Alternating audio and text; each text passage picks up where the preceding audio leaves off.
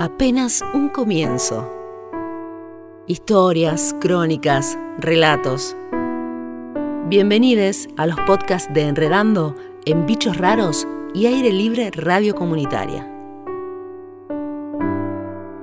Mujeres y hombres, para quienes ser madre o padre también es pedir justicia por un hijo asesinado.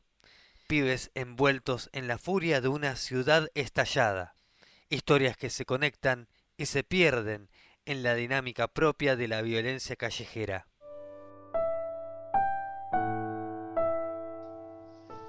¿Cuántas muertes cuesta una vida? Un texto de Martín Stoyanovich en Boletín Enredando.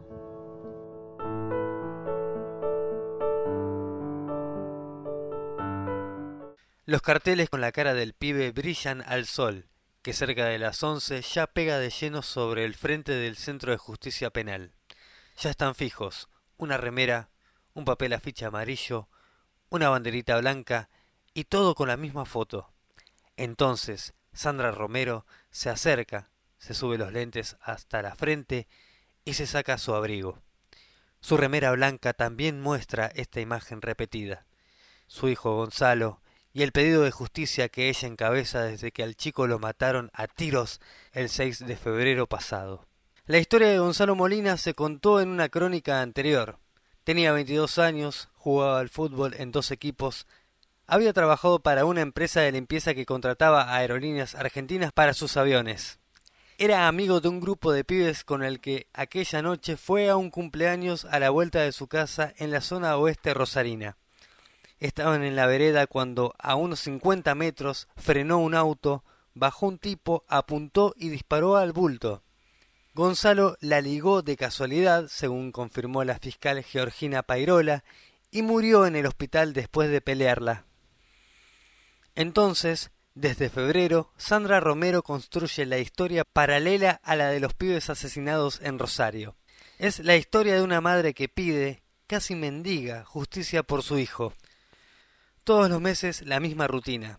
Se acerca el 6 y avisa a la prensa que se va para el Centro de Justicia Penal, que todavía no hay novedades, que no puede ser que quiera, necesite que alguien pague con la ley por haber matado a su hijo, pero ni siquiera sepa quién fue.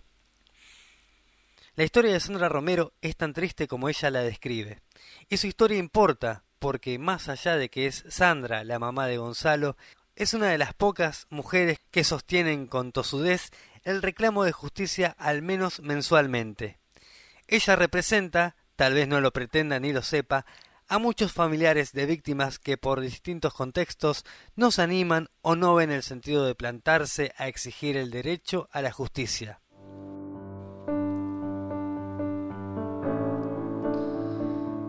Carlos Paredes, 59 años, cruzó a las Islas Malvinas el 4 de abril de 1982, dos días después de iniciada la guerra. Su puesto de guardia fue un pozo cercano a una pista de aterrizaje y ahí estuvo hasta el 23 de junio. Hoy es un veterano de guerra y lleva con orgullo esa presentación que también se ve en el número de su casa de calle Gutiérrez al 1900. A unos metros de la vivienda hay un mural con las islas pintadas con los colores argentinos y esa es la referencia de que el orgullo se extiende al vecindario de toda esa cuadra de barrio Flamarión. La mañana del 14 de junio, cuando suena el timbre de la casa de Carlos, abre la puerta uno de sus hijos.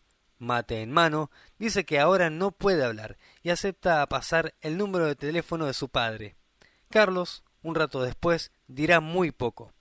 Todo su respeto se dirige a dejar en claro que no habla porque no sabe nada y no porque no quiere. Nadie sabe nada esa mañana tan fría en barrio Flamarión. Los tipos que lavan un auto a metros de la casa de Carlos apenas señalan para el sur, para el lado de la Madrid. Dicen que por ahí, en el cruce con Vuelta de Obligado, es donde pasó todo. Todo es el asesinato a balazos de Matías Nahuel Paredes, el hijo de Carlos, un muchacho, treinta y dos años, que dos noches atrás caminaba a unos metros de su casa cuando le tocó ser el número 107 en la lista de víctimas letales de la violencia callejera en Rosario.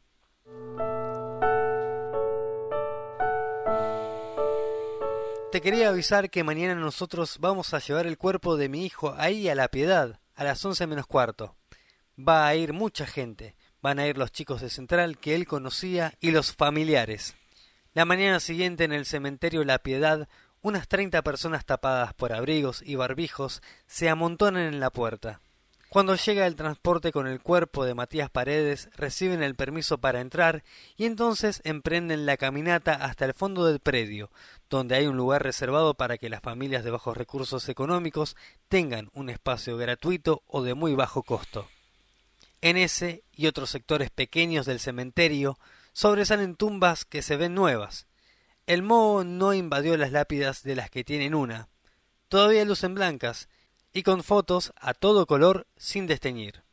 Muchas de ellas muestran fechas que delatan vidas muy cortas, nacidos a fines de la década del 90 o principios de los años 2000, que murieron en los últimos seis o siete años. Las paredes internas del predio se convirtieron en epitafios permanentes con fragmentos de canciones que hablan de la tristeza y de las personas que no se olvidan.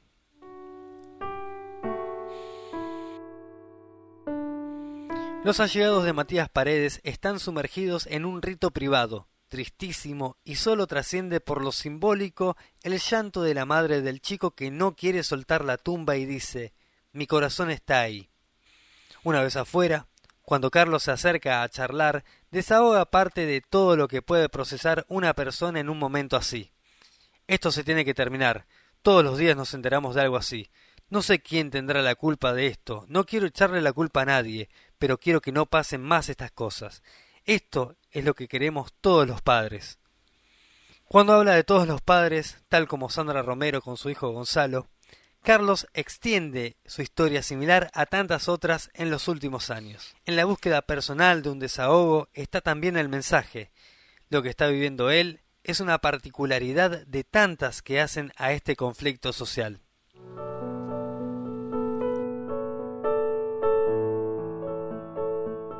Mirta Gómez abre la puerta de su casa de Pasaje Jacques al 900 bis, en barrio Empalme Graneros. Ofrece un lugar en la mesa de su comedor que al lado tiene un altar con fotos de su hijo, Alejo Pipi Bravo, asesinado a los 19 años.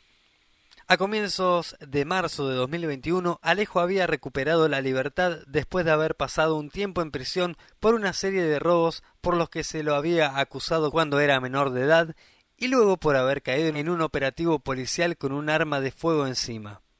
Para abril, el chico se había puesto de novio y, según su mamá, estaba con otro pensamiento. La noche del domingo 4 de abril, Alejo la pasó en lo de su novia. La mañana siguiente estuvo en lo de un amigo del barrio y unas horas después, pasado el mediodía, fue a lo de su mamá. Comieron unas empanadas, arregló con la pareja de su madre para ir juntos a la changa de albañilería en la que trabajaban juntos algunos días a la semana y después avisó que salía.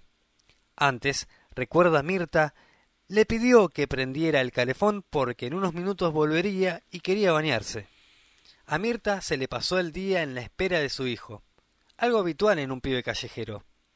Llegó la noche mirando el noticiero local y la mujer se amargó con los dos chicos asesinados que había dejado el día. Enzo Moreno, de 16 años, en Villa Banana, y un cadáver joven sin identificar en un camino rural de la zona de Uriburu y Las Palmeras, el extremo oeste rosarino. Al día siguiente, Mirta tomaba unos mates cuando otra vez con la tele encendida vio en el noticiero la actualización de los homicidios del día anterior. Entonces, cuando la cámara de la televisión repitió las imágenes del caso de Uriburu y las Palmeras, algo, un sentimiento horrible, la paralizó. Después de una seguidilla de derivaciones, la mujer llegó al Instituto Médico Legal y confirmó aquel presentimiento que la había asaltado al mirar las noticias. Ese cadáver sin reconocer era Alejo. Un vecino de esa zona rural vio como cerca de las 16 de aquel lunes 5 de abril frenó un auto y a los pocos minutos, cuando arrancó y se fue, quedó un bulto tirado en el camino. Cuando se acercó vio que el cuerpo tenía un balazo en la cara y dos en el pecho. Los disparos no se escucharon, por lo cual los investigadores del caso se inclinaron a pensar que a Alejo lo habían asesinado en otro lugar y momento. Tuvo que ser entre las 14.30, hora en la que se fue de su casa, y las 15.15, que fue el horario aproximado de muerte que los médicos le confirmaron a Mirta. En tres meses no tuvo más certezas. No se requieren demasiados recursos para diagramar un crimen desde la cárcel. Tan solo un celular, los contactos en la calle y el dinero para costear, para costear el trabajo encargado. Nada más parece haber necesitado Alejandro Núñez, alias Chucky Monedita, un chico de 25 años preso en Piñero por un homicidio para liderar desde las sombras una banda dedicada a la venta de drogas, al menudeo y a meter temor a fuerza de balazos contra sus competencias. El grupo tenía su punto fuerte sobre todo en Barrio Tablada, donde también disputaban sus broncas con otras bandas. Una de ellas es la conocida como Los de la Planchada, liderada por un tal Lucas Smith, al cual se la tenían jurada. La planchada es un sector de tablada delimitado por las calles Ayolas, Necochea, Grandoli y Segui. La información ventilada en la causa por la asociación ilícita de Chucky Monedita expuso las formas en las que los protagonistas viven el mundo propio de la violencia. El fiscal Matías Edery de la Agencia de Criminalidad Organizada y Delitos Complejos cuenta que entre sus investigaciones hay al menos cuatro pibes que se hacen llamar berraco. El término, utilizado en Colombia, se popularizó en el resto del continente de la mano de las series sobre la vida del narcotraficante Pablo Escobar. Para Edery, el impacto de los productos de la industria cultural en estos jóvenes está estrechamente vinculado a lo que surge en las investigaciones, Dice que es muy común en allanamientos encontrarse con cuadros de Tony Montana en las casas de las personas acusadas. En los lugares de Rosario en los que la cotidianidad se roza en algunos aspectos con este tipo de ficciones, sean series o películas, los pibes son interpelados por estereotipos y clichés que generan simpatía sobre tramas y personajes violentos. Pero también ocurre con ciertas contracaras, como pueden ser las experiencias de cine comunitario y barrial. En Colombia misma está el ejemplo del Festival de Cine y Video Comunitario y Alternativo Ojo al Sancocho, llevado adelante por la organización comunitaria Sueño Films. Estas experiencias son la forma en la que los territorios populares consiguen narrar sus propias historias y ampliar así las temáticas que se enfocan en estos sectores, generalmente acotados a tramas vinculadas a la violencia y la marginalidad. En Rosario surge como ejemplo la experiencia del taller de cine comunitario de la organización social Rancho Aparte, de Barrio Tablada. Los pibes se coparon porque había cierta identificación. Nos preguntamos de dónde venían estas historias y los chicos se entusiasmaron porque vieron que podían hacer algo así. Explica Lourdes, una de las talleristas del espacio de rancho aparte. Así también aparecieron los desafíos. Cómo poner la atención de los pibes y las pibas en producciones que no fueran El Marginal o las series de Netflix sobre narcotraficantes. En la práctica, el cine comunitario también apunta a compartir el trabajo con el territorio. Pero la pandemia de COVID-19 afectó a la continuidad del espacio. En ese contexto ocurrió el asesinato de Marcos, de 15 años y participante del taller. En mayo de 2021, una persona entró a su casa y lo acribilló a balazos. Sus compañeros compartieron en redes los registros del chico en el taller y en un mensaje conciso tendieron ese puente entre la producción de cultura y las realidades por cambiar. Te encontraremos en cada historia que volvamos a contar.